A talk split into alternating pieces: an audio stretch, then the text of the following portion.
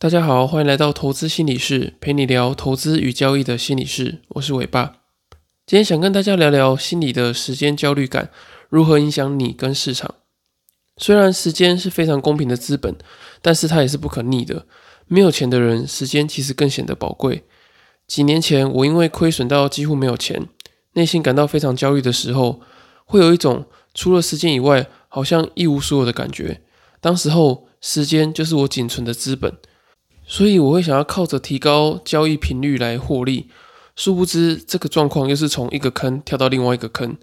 很多投资人跟交易者常常会忽略掉时间对于自己跟市场的干扰。那时间这个因素呢，其实对于交易来说非常的重要。那我觉得主要分成两个部分，分别是时间对于市场价格的影响，还有时间对你的影响是什么。那时间对于市场价格的影响呢，其实是息息相关的。以交易上市股票的当日冲销为例呢，一天最大的涨幅跟跌幅就是十个百分点，所以你可以推算一下一定时间内的这个极端风险的上限跟下限，就是这个十个百分点。越接近收盘的时间呢，你的价格波动的风险可能就越来越收敛。那当然也是有可能会例外，那这就是一种时间与波动的交易。那大部分最常犯的投资时间问题呢，就是时间框架的不一致。很常会有两种状况，一种就是用长线的投资框架进场，然后却又短线的交易框架出场。这个例子就例如说，可能你会有一个总体经济的一个想法，可能是升息或者是降息的循环，可是却因为短线的一些可能零星的事件，也许是战争啊，或者是一些政治风险等等的，你可能过于恐慌，所以就在短线的时候，在这个交易的框架做出场。那还有另外一种呢，就是。你可能想要短线波段做一个价差，可是因为你亏损了，所以你想要凹单，所以就说服自己把这个短线的这个交易框架呢拉成是长线的交易框架，所以就一直不断的凹单下去，最后变成大赔。那这样的状况呢，其实都是跟你的时间焦虑感是有关系的。至于时间跟价格的部分呢，我觉得还有一个重点就是时间跟价格动能的关系。当你买进之后呢，发现可能一直卡在某一个关卡价位，可能是例如说一百块，然后一直震荡压回，然后上不去的话，有可能就要思考说是不是要做时间上的停损。因为如果在市场里面有一档股票，它有一段时间却没有一直下跌的话，表示市场在给它机会，去看看它有没有办法往上做攻击。那么，如果一段时间之后它持续没有办法往上做攻击的话，表示它可能是没有办法利用这个机会来做一波上涨的行情。这个时候呢，你可能就要考虑是不是要做停损。这也是大家常常听到的，就是“盘久必跌”这个名词的由来。那么，时间对于价格的影响性呢？我觉得在选择权上面更加的明显。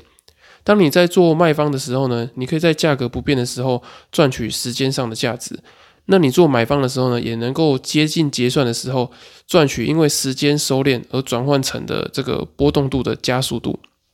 那很多人选择权操作不好呢，可能有两种关于时间的状况，一种就是对于时间很不敏感，就是不知道时间对于价格会产生什么样的影响。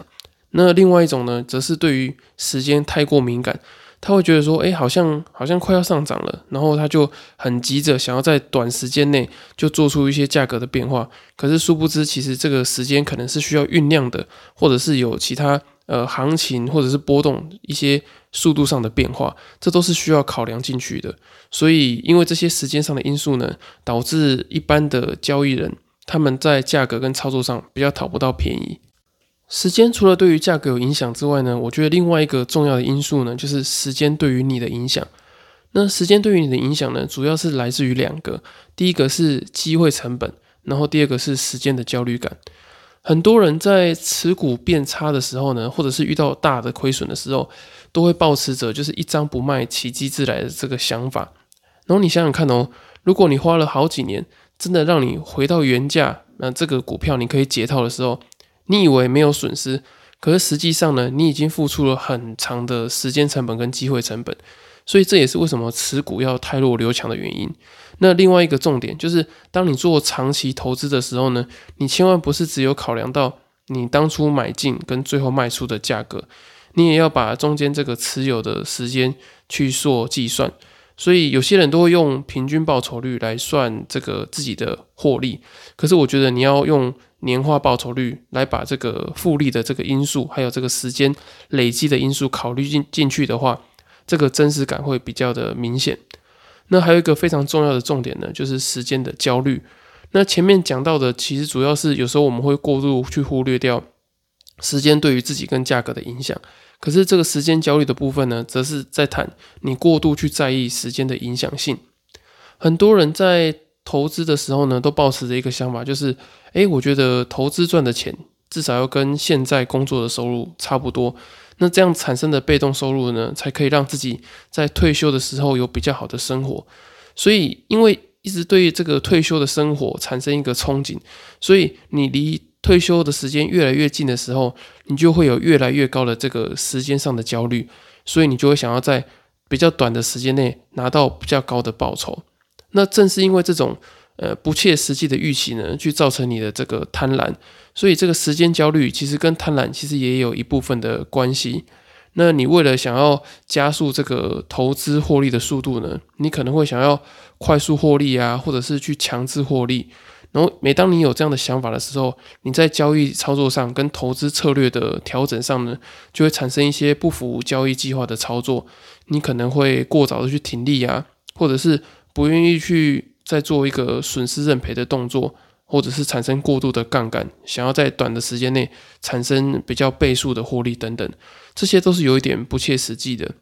那我觉得时间焦虑最大的影响呢，就是它会给你一个感觉，就是会让你想要每天的去进场做交易，然后每天一直去盯盘，看看自己的绩效怎么样啊，然后会给你一种，诶，我好像没有做交易，没有做投资，钱就会溜走的这种感觉。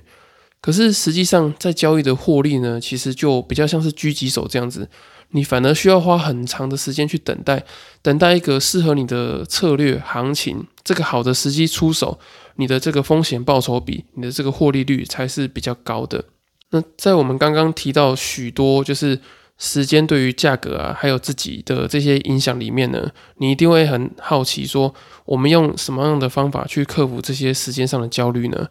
那我觉得有两点呃建议想要提供给大家，我自己在使用上我觉得还不错的。第一个是，我觉得你要去实际的去盘点你哪些现实资源是比较匮乏的，因为这个时间焦虑感的来源呢，可能会被过度的去夸大。那我们未必是时间不够，而是因为对于现实的匮乏感太高，所以就会产生这种对于时间流失的恐惧。那什么是现实资源的匮乏感呢？就是你可能会觉得说，呃，钱不够，钱不够，就是一个非常大的这个现实资源的匮乏。那我们透过盘点我们在现实中缺少的项目，可以去好好的去理清我们的时间焦虑。例如说，你可以去换算你现在的账面上的亏损是多少。例如说，你亏损是两万块钱，你觉得你还要再赚两万块钱才可以去把这个亏损去弥平的话。那你可以去换算你自己工作的时薪，假设你的工作时薪是两百块的话，你就要再花一百个小时才能去把这两万块的亏损去弥平。那透过这样的转换呢，你就可以知道说，诶，你的时间焦虑感到底是不是过于夸大，还是你对于时间的影响去有一些忽略的状况。当你可以去了解你现在的现实条件之后呢，你就可以去降低时间占你投资的这个心理重要性。使你不会因为太过的迫切，已经太多的时间焦虑，而去影响到交易决策的执行。那第二个，我觉得很重要的是，你必须要去觉察这个时间焦虑感，它背后的心理焦虑的原因是什么。很多人对于时间焦虑的感受呢，其实是来自于呃其他心理焦虑的这个加成。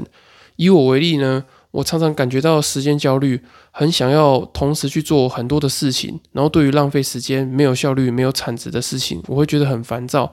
那我觉得这个心理困扰、这个时间焦虑的这个原因呢，我觉得主要是来自于我自己的成就的焦虑。那至于成就焦虑的部分，我们之前在别集的时候有提到成就焦虑对于自己的影响。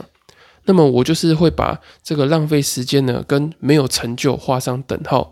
认为没有能力的人才会去浪费时间，然后去做一些没有产值的事情，所以我会想要无所不用其极的去榨干我每个时间，把我这个每个时间的这个利用率提高到最高。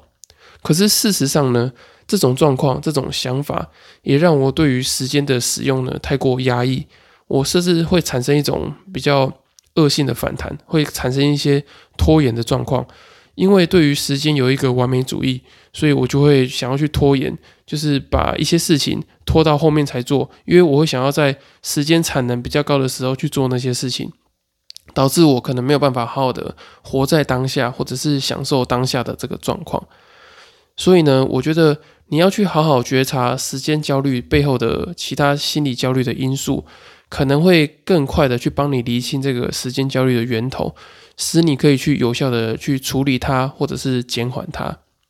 呃，最后想要跟大家分享一下，呃，时间的分配啊，其实是一种选择，是你的生活的方式，没有对错，只有适不适合你。如果你觉得不会后悔的话，你不用怕浪费时间，你就去做吧。更多关于时间焦虑跟时间成本的这个影响呢，我在年终之后发表的新书里面也会谈到，大家可以再期待一下。那最后就是这边就是以上今天的内容，谢谢大家的收听。如果大家还有其他问题的话，也可以到下方资讯栏的粉丝专业留言私讯询问我，或是到 Apple Podcast 留言给我五星的评价，我会在之后的节目回复你们。今天的节目就到这里喽，下次见，拜拜。